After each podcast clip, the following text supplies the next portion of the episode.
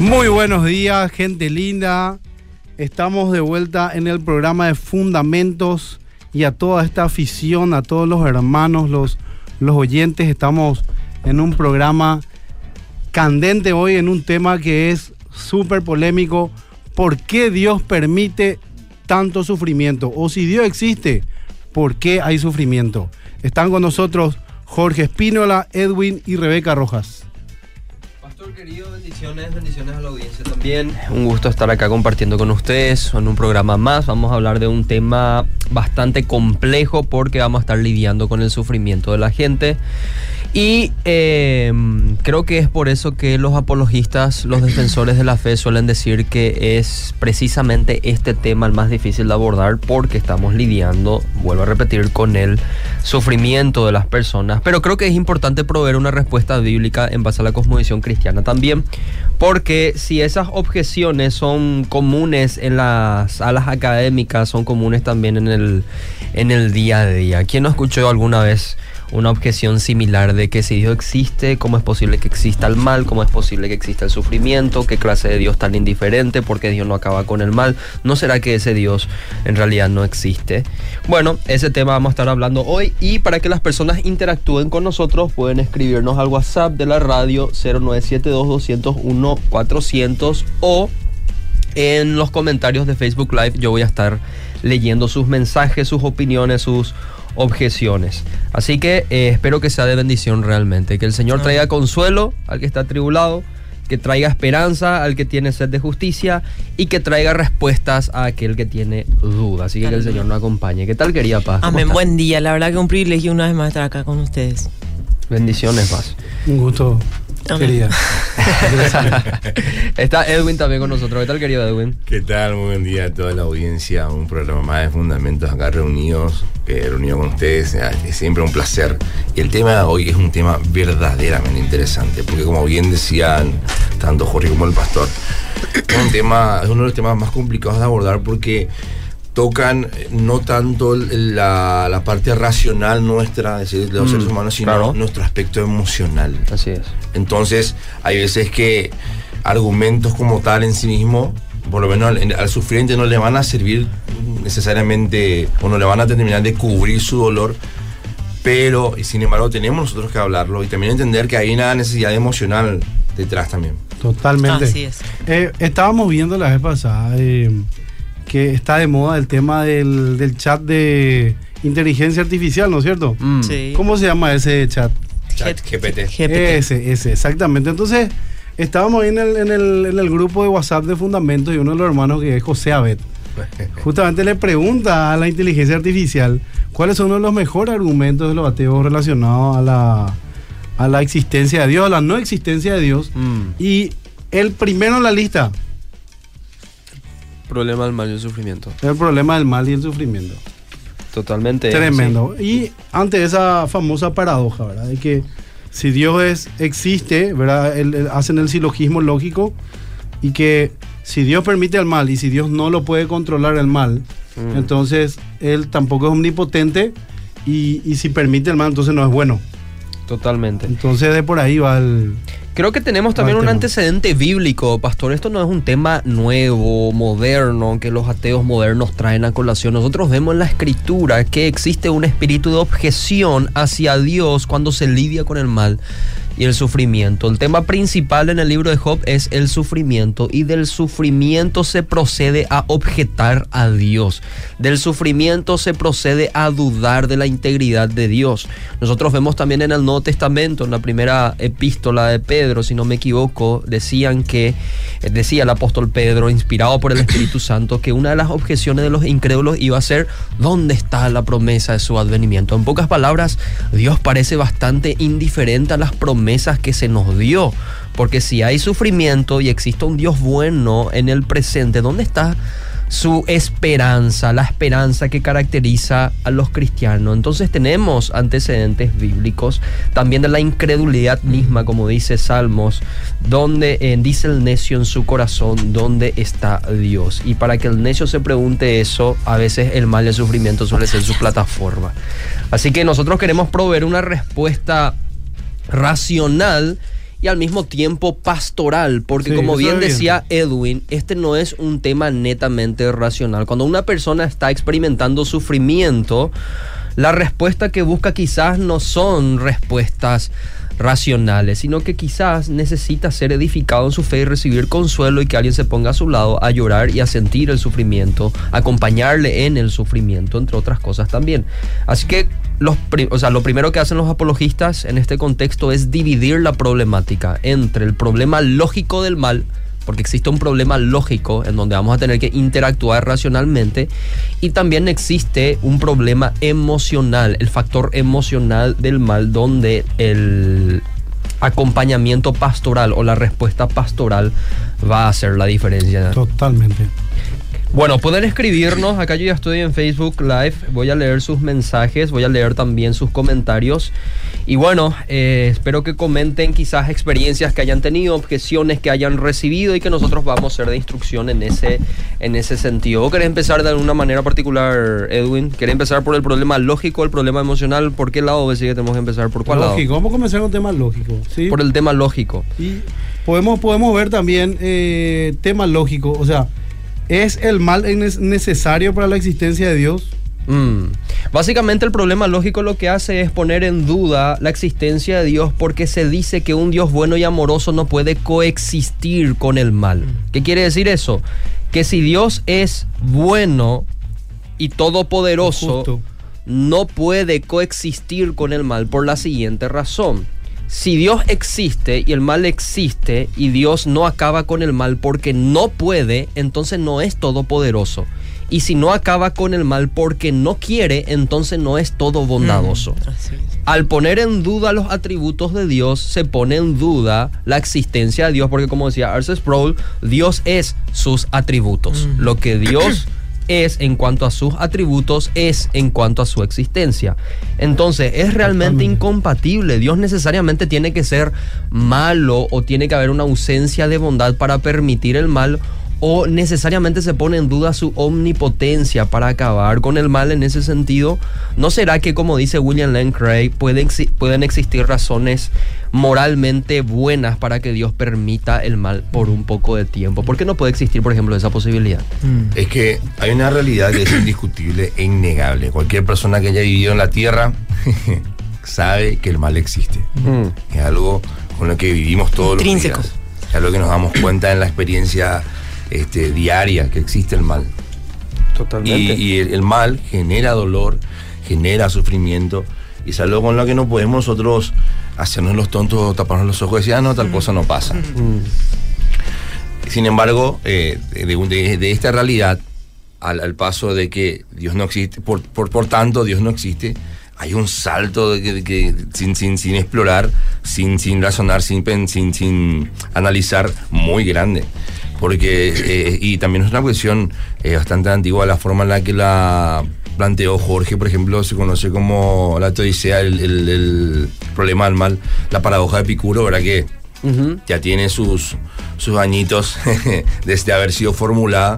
Y también fue respondida en varias, varias ocasiones, porque si bien la forma que las puso Jorge es la forma más clásica, hay varias variantes, ya incluso dentro de esa misma, de esa misma paradoja, de, esa misma, de ese mismo planteamiento, este, donde le, le- le agregan complejidades, porque el, mal- el mal, el sufrimiento en sí es complejo, es complejo. Es. Hay varias capas que, que uno puede ir explorando para, para tratar de, de entenderlo. Pero insisto, el hecho de que ah, exista el sufrimiento y de pasar de ahí a que por ende Dios no existe es un salto muy grande. Y justamente el problema del, del mal es ciertamente el mayor obstáculo para que la gente pueda creer en Dios, ¿verdad? Y automáticamente dice, no, ah, existe el mal, no, directamente Dios no existe. O sea, Totalmente. es ¿Cuántas- algo muy... ¿Cuánta gente conocemos que de repente te dice, no, yo era cristiano, pero X cosa pasó? Sí. Y que esa X cosa es generalmente una experiencia negativa, algo malo, Sí. o algo que le generó sufrimiento, algo que le generó dolor, le generó algún trauma, y, dice, y ahí yo dejé de creer. Automáticamente. Totalmente. Sí. ¿Y por qué no definimos, por ejemplo, si vamos, vamos a ver el tema lógico primero? ¿Qué es el mal? Porque en ese, en ese caso también la persona que no cree, que no cree, ¿de, de dónde quita la, la definición del mal? Muy buena pregunta, pastor, porque eh, necesitamos que Dios exista para definir lo que es el mal.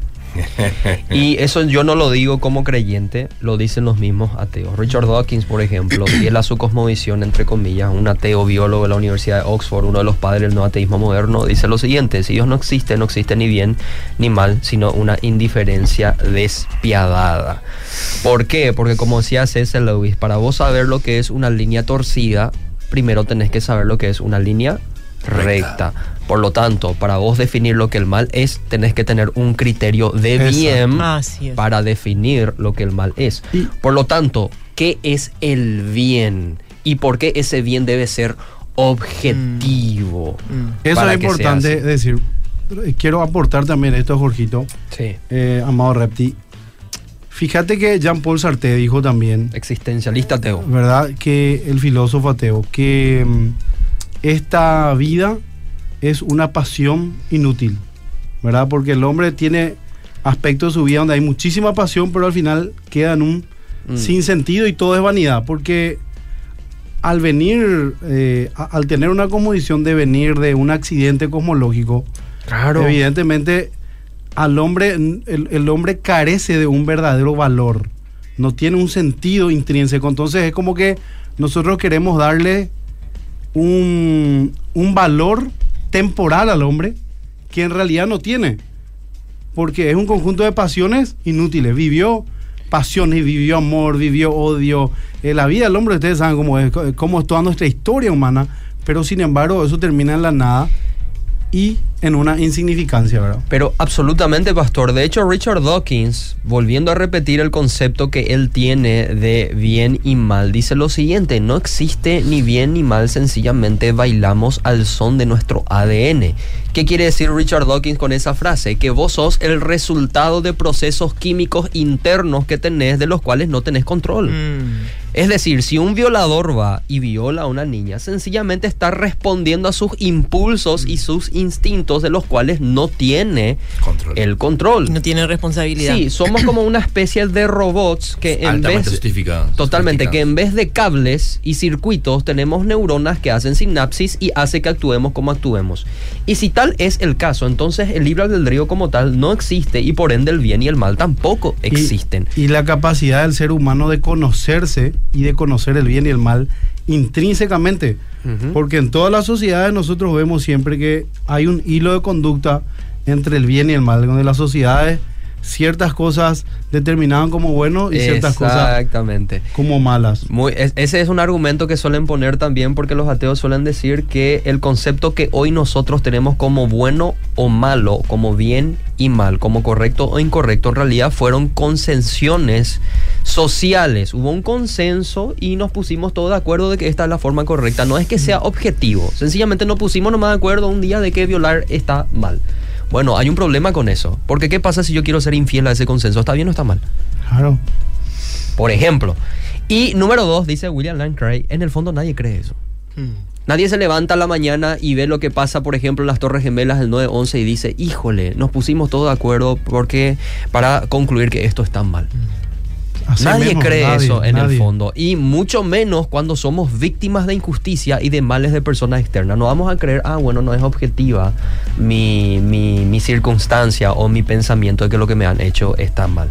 Entonces, es una realidad de que el mal existe y el bien también existe por necesidad y que todos somos conscientes de eso. Y como dice Norman Geisler, proveyendo una ilustración, si alguien te dice que el mal objetivamente no existe, decirle que esa persona es una persona estúpida y que no tiene derecho a opinar, ¿cómo va a reaccionar? Sí, se va a enojar. Se va a enojar. ¿Por qué se va a enojar? Y porque considera que estuvo mal lo que le dijo. claro, porque todos nosotros somos relativistas filosóficos hasta que nos atacan. Así es. es. así de simple. Hasta que el mal se hace carne en Ah, nosotros, ¿verdad? Así mismo, hasta, que, toca nuestra billetera. Hasta que toca nuestra billetera. es subjetiva la moralidad hasta que nos roban la billetera. Así mismo. La semana pasada estábamos hablando un poquito sobre la existencia de Dios y argumentos y tal. Y una de las cosas que surgió de esa, de esa discusión fue justamente esta pregunta, ¿verdad? Y hay- habíamos advertido de que eh, íbamos a hacer un programa específicamente para tocar ese tema, que es lo que estamos haciendo ahora.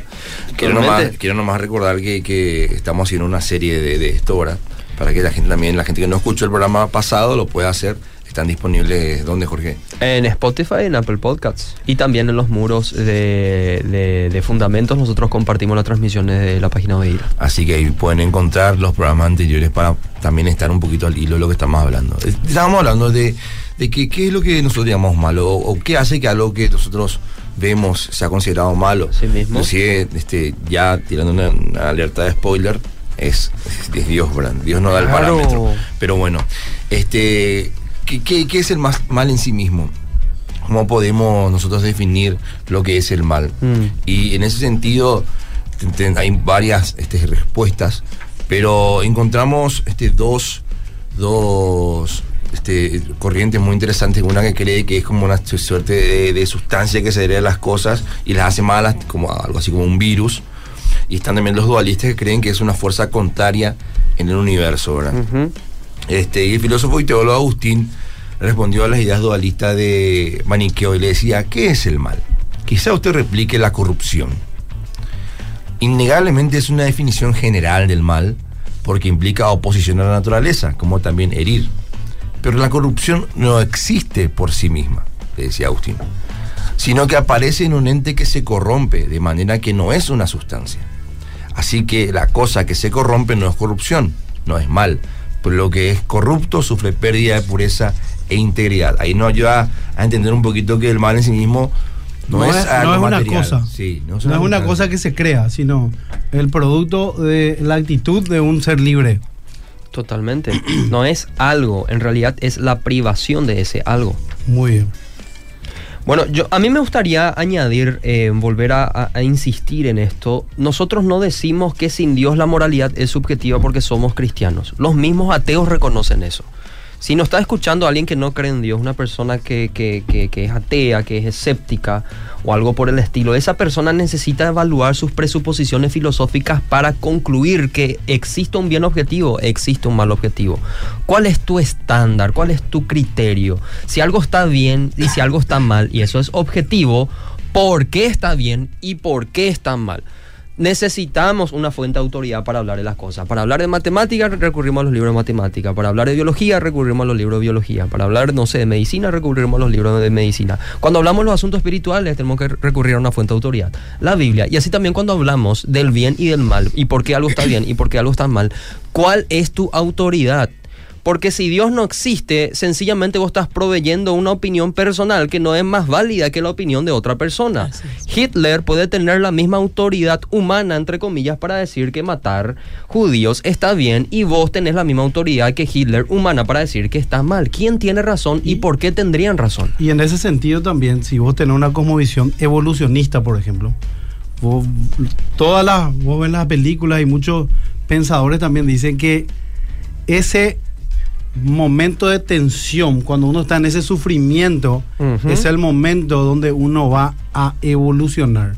Tipo, la raza humana a veces entra en este conflicto, ponerle que hay un cataclismo universal, un cataclismo, entonces de ahí en más el ser humano empieza a evolucionar. Por ejemplo, si vamos a ver la cosmovisión atea, la cosmovisión evolucionista vino el, el, el gran meteorito, destruyó todos los dinosaurios y ahí el ser humano también empieza a evolucionar. Ellos eran los dueños del planeta, ahora es como que es el ser humano y así. Entonces, eh, hasta en ese contexto podríamos decir que el sufrimiento podría tener un sentido según lo que... un sentido y que no es que ayuda mucho al ateísmo evolucionista si es que vamos por el caso, porque si nosotros somos como animales un poquitito más sofisticados nomás que ellos, porque según la cosmovisión atea nada nos diferencia de los animales. Totalmente. Sencillamente nosotros somos un poco más evolucionados y por ende hacemos todo lo que hacemos y vivimos todo lo que vivimos. Entonces, si los leones, por ejemplo, violan a las hembras eh, para adquirir una nueva manada y matan a las crías, ¿por qué humanamente eso estaría mal? No seríamos culpables de especismo si es que establecemos una diferencia moral entre lo que el ser humano es y lo que los leones son, por ejemplo. Y ahí va a volver y te va a decir, no, necesitamos una moralidad. Necesitamos crear un sistema moral para vivir en armonía. ¿Y por qué está bien vivir en armonía? Sí, claro. ¿Quién dice que esa es la armonía? Claro, ¿y por qué yo tengo que hacer caso a ese consenso social? ¿Qué Totalmente. pasa si me revelo a esa conciencia? Por ejemplo. Claro, No sé. porque si es algo que nosotros nomás dijimos, nos pusimos Y ahí te va a agarrar la agenda, puede venir a- la agenda globalista de ahora y es como dice Norman Geisler, eh, la moralidad sin Dios es como un astronauta perdido en el espacio. Sin un estándar no sabe si está de pie o de cabeza. Así.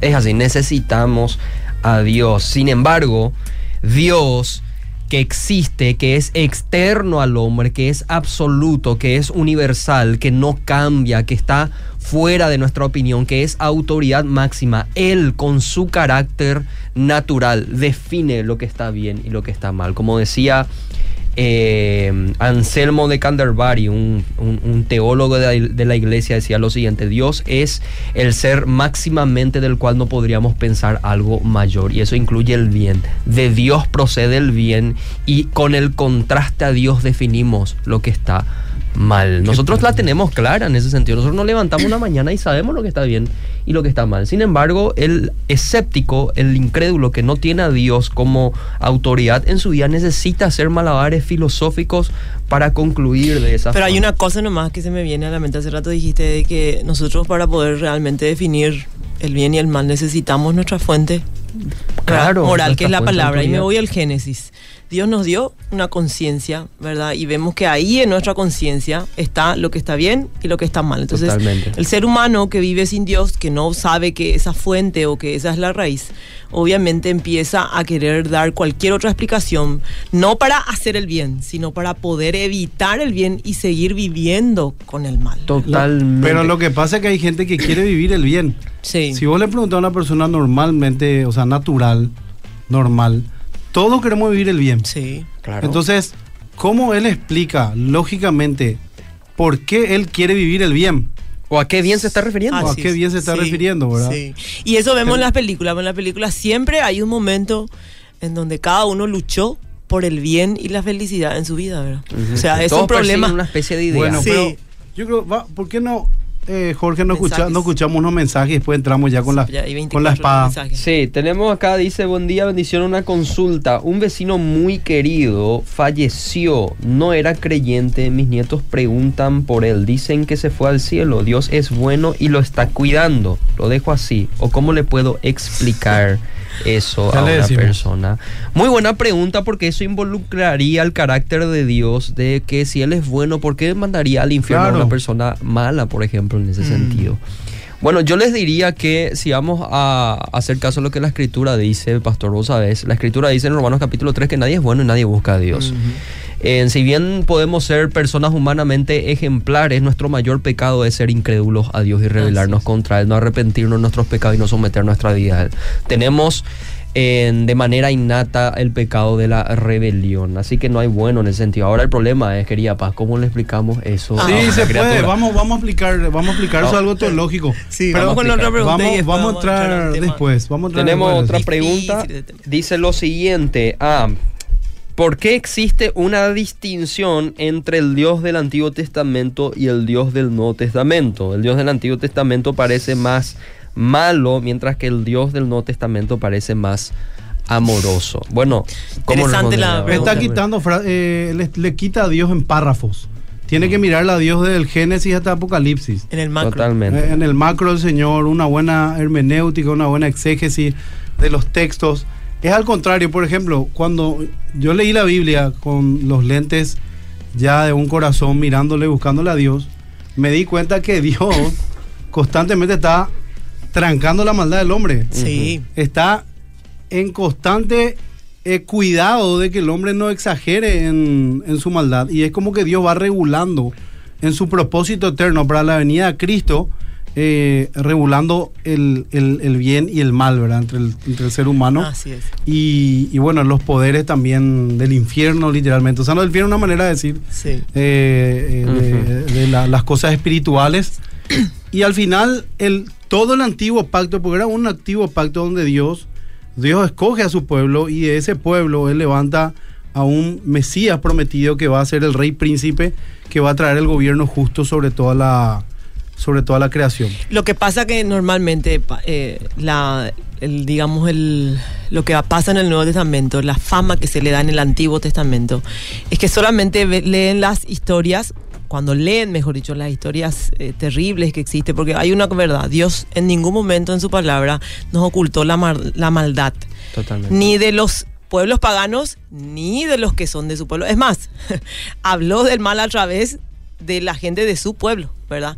Y desde Mm. De el Génesis, así mismo, y desde el Génesis nosotros ya vemos la bondad de Dios al darnos la promesa en Génesis 3 que iba a venir la simiente que iba a rescatarnos de la maldad. Entonces, nosotros cuando leemos el Antiguo Testamento y solamente leemos las partes, o se nos queda, porque normalmente lo que más se nos queda es la parte catastrófica de las historias, ¿verdad? Claro. Siempre recordamos más, eso es algo Sí, intrínseco. ¿verdad?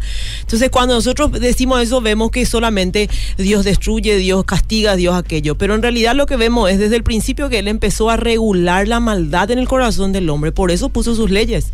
Porque mediante sus leyes Él nos enseñó a regular esa maldad que intrínsecamente estaba destruyendo a su pueblo y a los que estaban alrededor. Entonces, la gente cuando lee solamente y compara encima otra vez una comparación tan simplista como poner Dios es más bueno aquí y Dios es más malo acá, se olvida que en realidad desde el principio Él está regulando la maldad del corazón del hombre porque Totalmente. necesitamos que se nos regule, ¿verdad? Totalmente. Eh, y también no hay que olvidar el hecho de que la Biblia es, es una revelación progresiva. El Señor se va revelando de manera progresiva al ser humano y el Señor nunca cambia, nunca deja de ser lo que es. Inmutable. Porque nosotros cuando conocemos el carácter de Dios, de que Dios es misericordioso, piadoso, lento para la ira, grande en misericordia y verdad, eso está todo en el Antiguo Testamento. Así Totalmente. mismo. Sí. Absolutamente. De hecho, yo le diría a esta persona que si cree en el Dios del Nuevo Testamento, bueno, el Dios del Nuevo Testamento, si hablamos de Jesucristo, le llamó Padre al Dios del Antiguo Testamento. Aleluya. Entonces, ya, ya, ya, ya, ya terminaría la Totalmente. discusión en ese sentido. Otra pregunta. eh, ¿Cuál es el propósito que, por ejemplo, Dios podría tener en el caso de una violación a una menor? Me pone un caso muy catastrófico. Uh. Sí. Está bien. Pues ¿Cuál es el propósito? Porque esas esa pues son las cuestiones complicadas. Sí. El sufrimiento, por ejemplo, eh, se muere tu mamá de cáncer junto a tu hermana, Sí. un accidente de tránsito. Eh, hay gente que, que sufre violaciones, los niños, eh, el hambre, todo eso. Y la Biblia enseña categóricamente, por eso es, es importante que nosotros podamos entender que eh, el mal, como estaba diciendo San Agustín, es, es algo que ejerce un ser por tener la libertad de poder escoger. Así es. Entonces, lo primero que nosotros tenemos que, que entender, y esto, esto es un aspecto también teológico, que Dios es amor. Dios es amor. La Biblia dice que el amor es sufrido. El amor todo lo sufre. El amor todo lo puede. Desde el comienzo, cuando nosotros entendemos que si de verdad, de verdad Dios es amor, Dios tiene que, no puede cercenar la voluntad del primer hombre que escoge para que el hombre le escoja por eh, a la fuerza, porque eso no es amor. Claro. Entonces, Dios hace esta, esta creación en base al amor también. Entonces, el, el- el ser humano debe ser un agente libre y debe poder escoger. Y Dios sabiendo que el hombre iba a escoger, le, le crea en amor, le crea con esa libertad.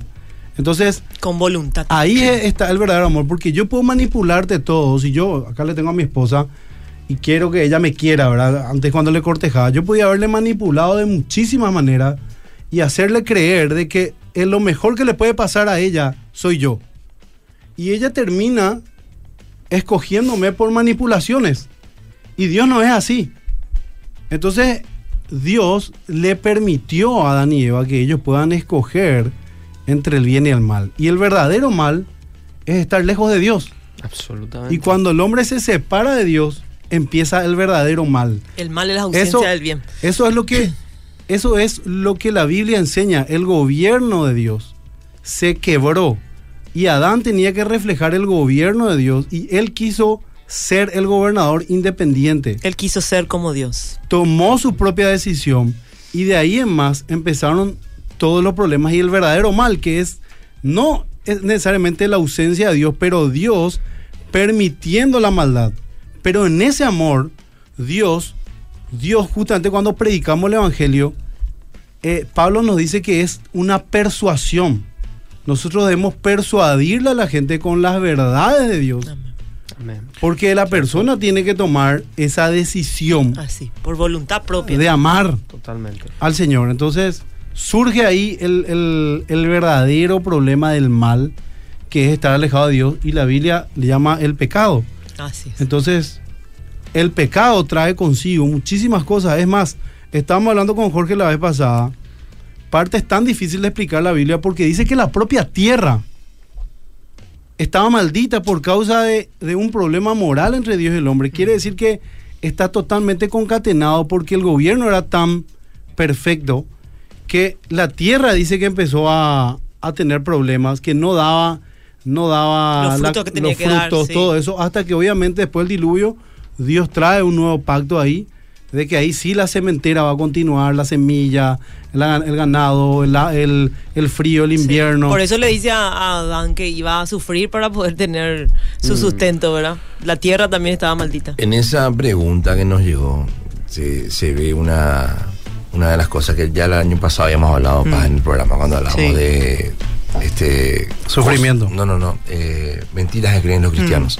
Porque en esa pregunta está diciendo cuál es el propósito de la violación de una niña, Ah, dice sí. por ejemplo ahora. Y eso viene, yo creo, de un mal concepto de que todas las cosas en- en que, que- que pasan así tienen un, un específico propósito para de ese acto en ese momento, que, de que algo bueno va a salir de eso. Mm. Y eso no es necesariamente así. Así es. Eh, de hecho, no hay sustento bíblico para tal pensamiento. La, la mayoría de la gente de repente recuerda mucho Romanos 8:28 que dice que sabemos que a los que aman a Dios, todas Todo las ayuda cosas le ayudan a bien, ¿verdad? Pero en ese versículo no dice que al, al que ama a Dios, todas las cosas le van a ir bien. Eh, Dicen, todo el que ama a Dios, todas las cosas le ayudan a bien. O sea que... O- Sí, Cooperan pero a bien. El le ayudan a bien conforme al propósito y habla de que ni la vida ni la muerte, o sea, habla de una eternidad, de un propósito eterno. O sea, todo lo que vivimos acá tenemos que mirar con, con trasfondo en la eternidad porque el verdadero enemigo es el pecado y es la muerte.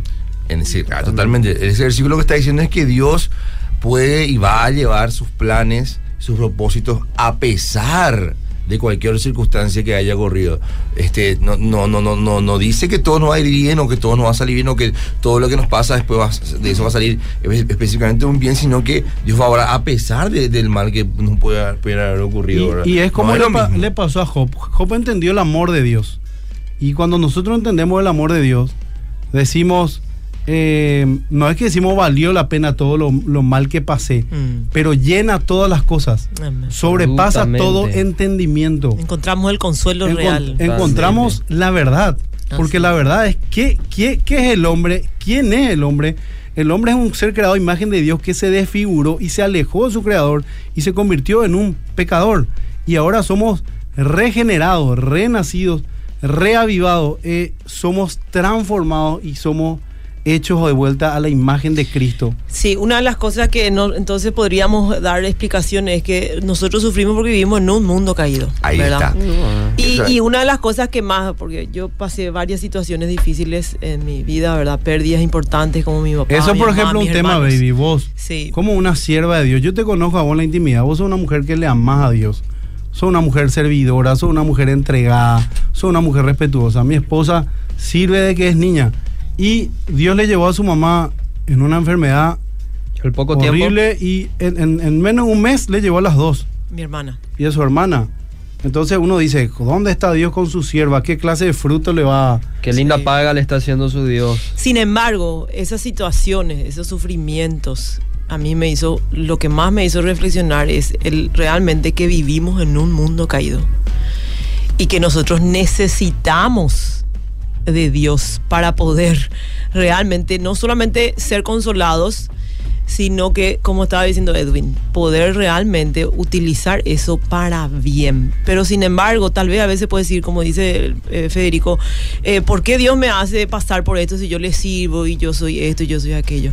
La realidad es que uno comprende muchísimo más el sentido de, de- de la vida, el sentido de Dios, el sentido también por qué existe el mal a través de esos sufrimientos que nos hacen reflexionar, porque al principio estábamos hablando que acá lo que más, ¿por qué la gente lo que más cuestiona el mal?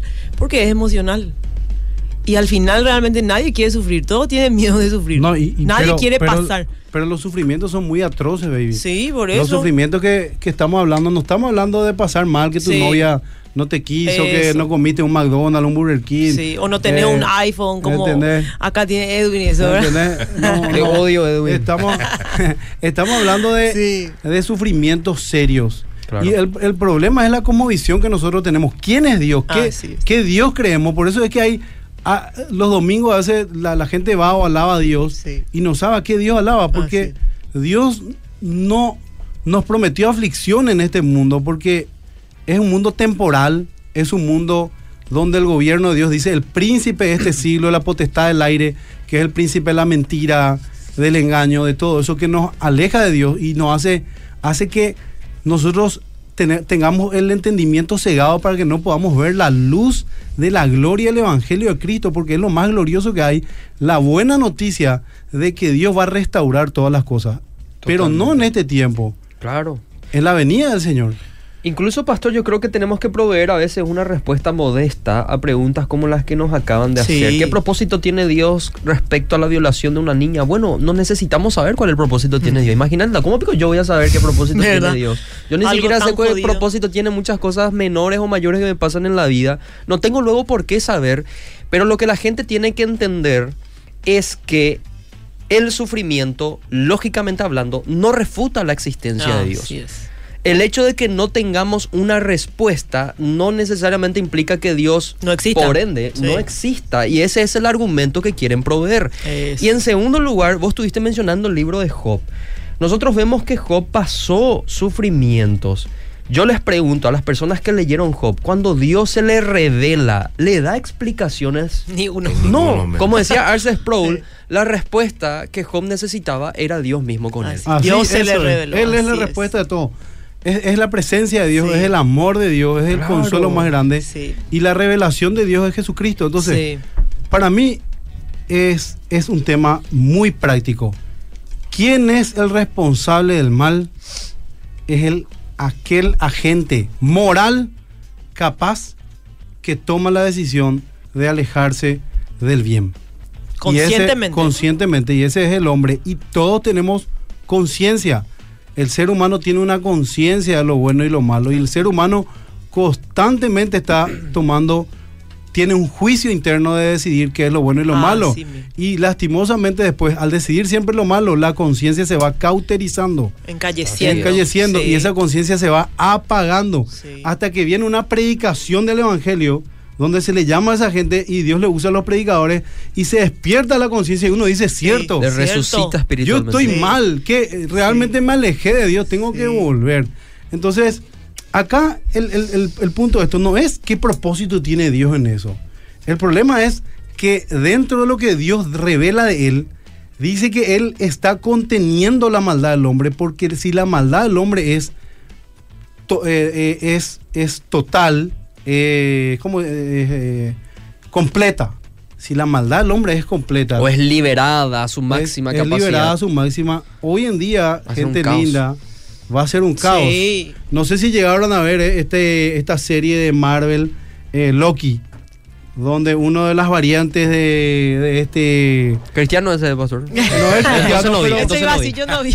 pero, pero ¿sabes qué me gustó? Porque entre las variantes eran las más capas y los, más, los científicos más increíbles empezaron a descubrir cosas, pero al final empezaban a pelear entre ellos por el poder.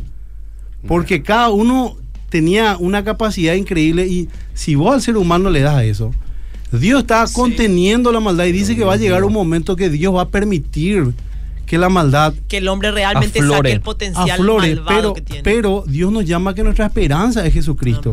Tenemos que poner nuestra esperanza en Él. Sí. Eh, él es, él, él es, dice, eh, en Jesucristo Dios hizo la reconciliación consigo mismo en todo el universo. Anteriormente Dios nos habló a través de los profetas, dice. Totalmente. Pero ahora nos habla a, a través del Hijo, en quien, por quien así mismo pagó la purificación por todos nuestros pecados y le constituyó heredero de todas las cosas.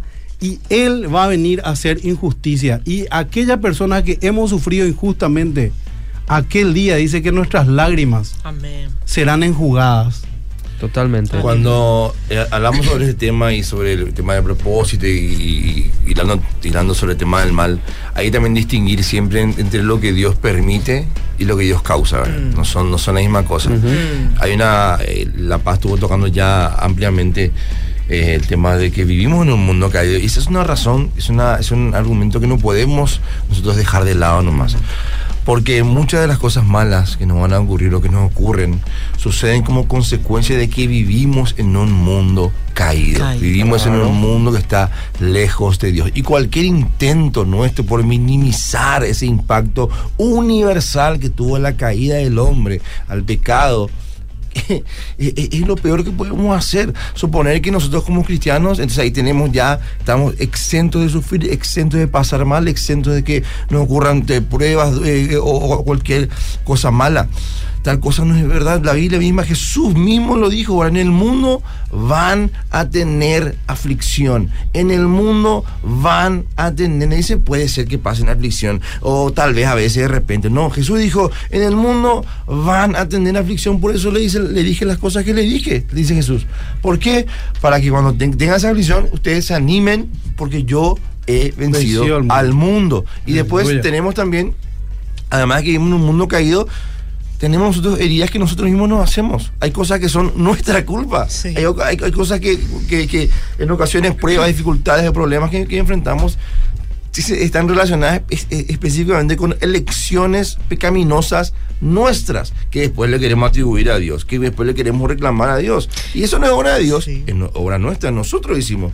Y Totalmente. también hay ocasiones que hay sufrimiento, hay problemas, hay conflictos que ocurren, ni siquiera eh, tanto en el sentido, está conectado con lo anterior, pero quiero ser más específico, con decisiones necias, con decisiones tontas que tomamos. Ujú. Hay cosas que, hay, hay, hay momentos que no es que tomamos una decisión necesariamente pecaminosa, pero sí decisiones tontas. eh, Que Pecamos nos de- llevan a algo Claro, malo. pecamos de sí. estúpido a veces. Y, y entonces eso después queremos nosotros atribuirle a que como si fuese que es culpa de Dios, ¿verdad? Como dice Proverbios, el necio fracasa en todo Ah, y luego dice sí. Dios tiene la culpa. Ah, sí. ¿Vos, vos sabés qué mal está el hombre. Que hay violadores, hermano.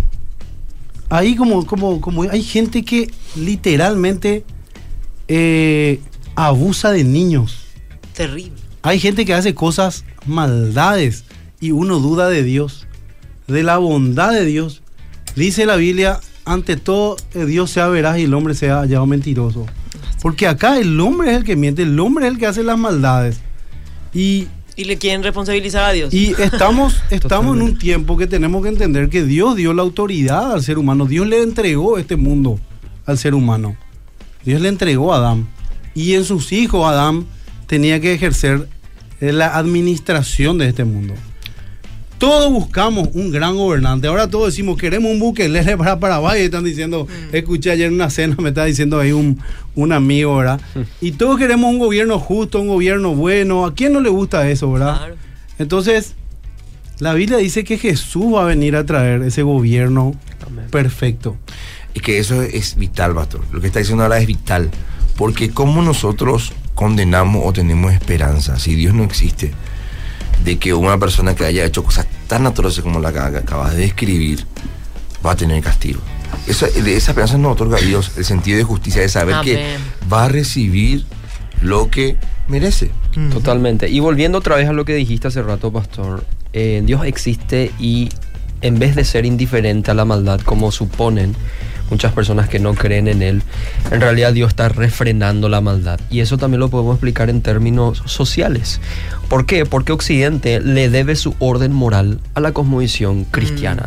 Yo le escuchaba a un ateo la vez pasada decir, no soy creyente, no soy cristiano, pero cómo agradezco vivir en un contexto cristiano.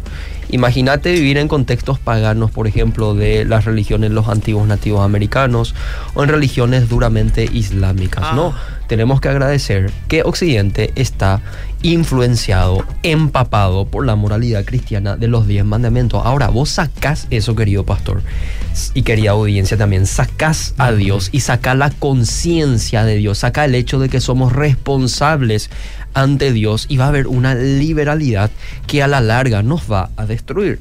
Fyodor Dostoyevsky, un famoso pensador cristiano, decía lo siguiente, sin Dios y la vida futura donde hemos de rendir cuentas, ¿cómo podría estar el hombre después de eso? Mm. ¿Esto significa acaso que ahora todo es permitido.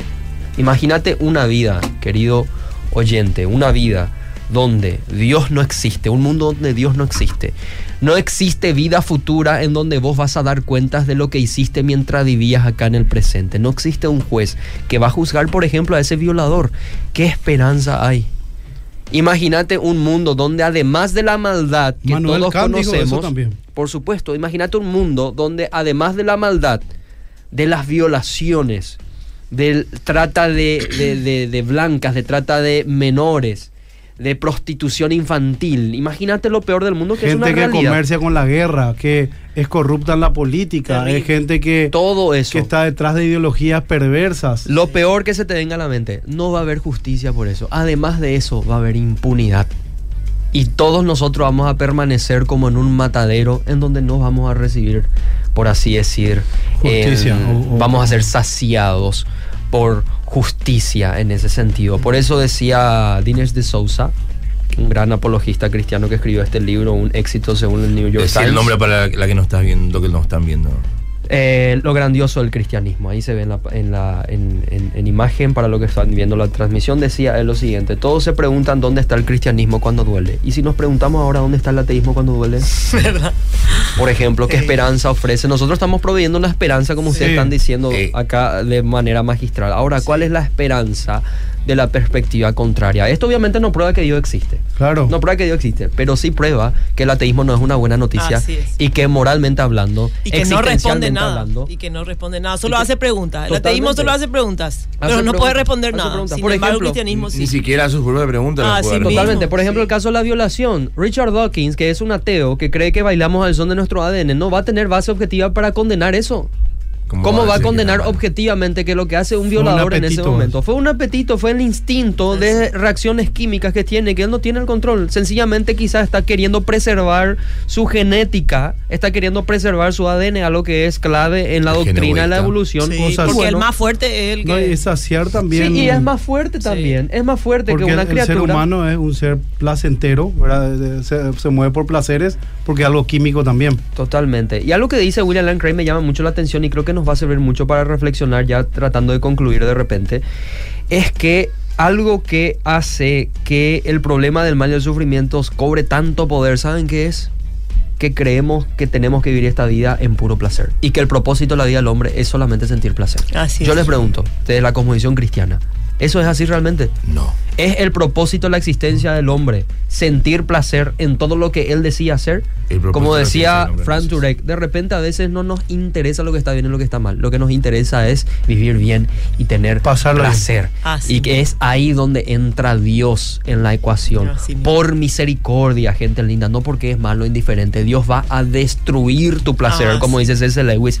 Si haciendo eso vos te das cuenta de que existe un más allá y que existe Dios y que no vivas feliz en tu pecado. Porque, Porque, Sí. lo porque peor que te puede placer pasar.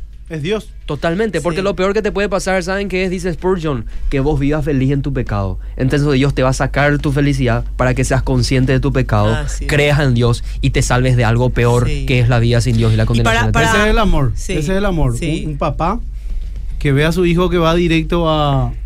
Yo me convertí a Dios sufriendo. Sí, y una, ahora nomás podemos reflexionar entonces, ya que estamos concluyendo, que entonces Dios usa el sufrimiento para atraernos hacia Él. Es un megáfono, dice. Así Lewis. mismo, exactamente. Es un megáfono, porque que no es escuchás de megáfono. otra forma. Sí, no escuchás de otra forma. Estamos tan endurecidos creyendo que podemos vivir sin Dios, ¿verdad? Porque esa es la consecuencia de la maldad. Esa fue la consecuencia del pecado, separarnos de Dios. Eh. Entonces la gente al final lo que quiere es justamente vivir solamente placenteramente sin tener Lo que pasa- consecuencia o rendir cuentas, Sí, pero Claro. a veces es algo lógico. Mira, Sí. vos estás en tu mejor momento. Viene una pandemia. Toda tu esperanza, estás en tu mejor momento económico, tu mejor momento laboral, tu mejor momento físico, todo Familiar, tenés. sí. Familiar, impecable. Estás mirando una vida de ensueño, que vas a viajar, que el vas cielo en la tierra. que va a, a cumplir tus sueños. Sí. Viene una pandemia. Entonces automáticamente lo lógico es, no puedo poner mi esperanza en esta vida. Esta Así. vida no es, o sea, va a venir una pandemia, viene esto, viene aquello. eh. Entonces, lógicamente, es un megáfono de Dios porque Dios te va mostrando que tu propósito en esta tierra es algo temporal, Así es. es algo momentáneo, es algo pasajero. Y cualquier pensador ateo lo reconoce y lo dice, ¿verdad? Que es fútil, ¿verdad? Eh, hoy Nacemos para sufrir. El, el hecho de que exista sufrimiento en la tierra es un recordatorio de que algo, no- algo nos falta, algo no está bien. Cuando hay dolor es porque algo está mal. Si, si- si yo me duele la cabeza, tengo fiebre, quiere decir que estoy enfermo. Tenés que Al- revisarte. Algo, algo tengo, por eso estoy, tengo ese dolor que mi cuerpo me está avisando que algo está mal. Y el sufrimiento en el mundo es eso, es la enfermedad que- recordándonos que nos falta Dios, es. que esta no es la vida que, que- que- que tenemos que tener, que nuestra vida está con Dios Sí. este, el, eh, Agustín de Hipona decía, por ejemplo, Dios tuvo en la tierra un hijo sin pecado, pero nunca uno sin sufrimiento. el Tremendo. cristiano, mis hermanos queridos, Tremendo. está llamado a sufrir. Claro. el cristiano Ah, va a sí. sufrir porque el sufrimiento nos moldea, nos- el sufrimiento nos hace madurar, Ah, el sí. sufrimiento nos, nos calibra, nos, Sí. nos recuerda que tenemos que depender solamente de Dios. Sí. El, el el que ama sufre. Totalmente. Y el sufrimiento me hizo bien, dice el salmista en el Salmo Claro, 119, bueno me porque- es sí. haber sido afligido Gente para linda, depender de tus eh, mandamientos. no les quiero interrumpir, pero estamos llegando a la hora y quiero eh, saludarle a algunas personas que nos estuvieron escribiendo, Repti. ¿Quién, ¿Quiénes son? Si pueden nombrarle, a agradecer. Acá hay una siguen. tal Daniela Gamarra está conectada. De le queremos mandar saludos algo por el estilo. Acá está conectada en el Facebook Live. Está viendo José. Abed. José Abed, Juan. El querido pastor. Antonio Montiel, Montiel también. David Martínez Álvarez, saludos. Mari Fernández.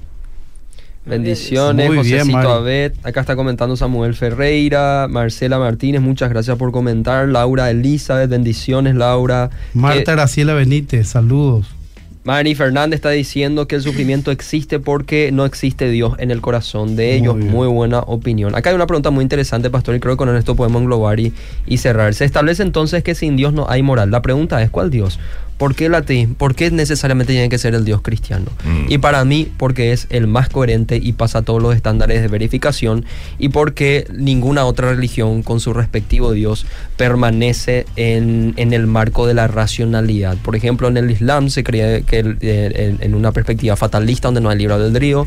Por ejemplo, bueno, lo- los dioses politeístas, ya ni no- yo no, por ejemplo, no sé quién hoy día creen en Zeus. Vemos para ver a Thor, vemos, no vamos al cine para ver a Thor, por ejemplo, pero la fe cristiana ha permanecido por algo y ha sido la madre de la ciencia moderna por algo y ha De permanecido hasta hoy y ha permeado todo Occidente por algo. Entonces, para mí es el teísmo cristiano. ¿Por qué? Porque sobrepasa y pasa, filtra y sale victorioso por encima de todos los estándares de verificación filosófica, científica, racional, lo que quieras poner. La parte moral no, no arreglan las otras religiones por el tema de la reencarnación, eh, por el tema de que te adaptas, después te sos una energía que te volvés al universo y, y realmente en nuestro carácter lógico el ser humano es un agente de justicia, es un agente de racionalidad y Ujú. entiende que hay bien y mal.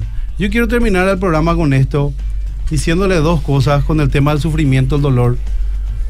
Como dijo eh, Ed- Edwin, recién le nombró a, a Agustín de Hipona, Mm. Dios le envió a su hijo y su hijo vino a sufrir. Esos dolores de las violaciones, esos dolores de la maldad, de las muertes catastróficas, accidentes de tránsito, el Señor vino a cargar el mayor de los males y el mayor de los sufrimientos. Porque todavía nosotros no hemos experimentado la justicia de Dios y la ira de Dios, o sea, el enojo de Dios contra la maldad. santo de Dios. Sí es. Omnipotente Y, dice la Biblia que Jesús vino y tomó esa copa de la ira de Dios, el enojo santo de Dios por todas las maldades. Dios descargó sobre su hijo y su hijo era inocente y él por amor lo hizo. No quitó la jeringa, de la, la- jeringa de la justicia de Dios. Así que Jesús es el ejemplo y cumple todas esas cosas porque Él viene a solucionar el problema del sufrimiento, del mal y Él mismo sufre. Así que Dios a través de Cristo Jesús nos muestra quién es Él y que de verdad es un Padre que nos ama y nos va a dar un reino eterno y justo. Amén. Sí. Dios le bendiga a todos, le amamos mucho. Que alguien eh, pueda decir unas palabras No, antes de que despedirnos. con- que con eso Tenemos todavía decís, unos tenemos minutitos. Cuatro sí. minutos. Con, eso, todavía. pastor, que acabas de decir es un clarísimo, y creo que es el ejemplo máximo de que Dios, ¿verdad?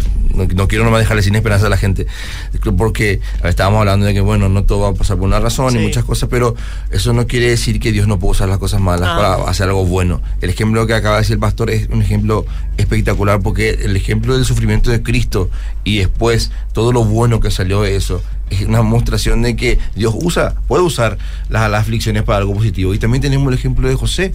José tuvo una vida sumamente difícil. Sufrida. Y, y- y, sin embargo, cuando él se encuentra con sus hermanos y sus hermanos eh, temerosos delante de él, eh, esperan justicia o, o esperan que él, que él tome sus vidas, José le dice, ustedes pensaron para hacerme mal, ustedes pensaron en hacerme mal, pero Dios lo cambió en bien. Aleluya. Ese es Dios. Totalmente. Y lo va a Así hacer. mismo. Génesis 50-20. Así mismo. Y con Job también, ¿verdad? Los Job, libros. Job eh, sufrió tanto, pero sin embargo, realmente él encontró todas las respuestas, todas, en conocer a Dios. Y eso es, es suficiente para el cristiano y para el no cristiano y que Job, venga también. Satanás le jugó a Job, a sus Así hijos, mismo. desastre. Totalmente. Tus libros. Tengo libros para recomendar, gente linda. Este es el de, mejor de de todos. Sousa, el libro de Renueva tu mente del pastor Miguel Núñez, un libro que habla de cosmovisión cristiana y aborda también el tema del sufrimiento. Sí, y una de las mejores obras para mí de un capo ahora mismo que está experimentando sufrimiento, También, sí. el sí. gran Tim Keller. Hay que orar por, por este pastor que Sí. le está con Se cáncer. dice que es el heredero de C.S. Lewis por la sabiduría que el Ah, Señor le dio para su gloria. También está cuando lo que dice, lo que Dios hace no, No tiene, sentido, sentido. del doctor James Dobson. Muy bueno. Sí. Y a los que bueno. son más técnicos, Jorge, hay un manual de Geisler, creo que es. Norman Geisler, el gran libro de la apologética cristiana Norman Geisler, donde tienen básicamente todos los temas de interés apologético en ese sentido. Y si quieren filosofía también interesante está Dios, la libertad y el mal de. Alvin Plantinga. Tristemente ese libro no hay acá, tienen Sí, que mandar. Plattingham, justamente con el tema del mal, él es el filósofo más Sí, eh, reconocido, no le hemos nombrado, pero lo leemos, vemos sus videos. totalmente. Entonces, tremendo. También recomiendo un video de eh, C.S. Lewis, Ah. eh, de Vite, Sí. en Vite, C.S. Lewis sobre el dolor y explica así cosas muy interesantes. Buenísimo, Sí, buenísimo. Bendiciones, bendición. bendiciones, gente. Llegamos al final del programa. Nos vemos en el próximo programa. Crean en Jesucristo y va a venir de parte de Dios tiempos de refrigerio. Amén. Dios le bendiga a todos. Gracias. Nos vemos el sábado que viene. Dios mediante. Chao, chao. Abrazos. Bendiciones. Chao, chao. Sigan fuertes.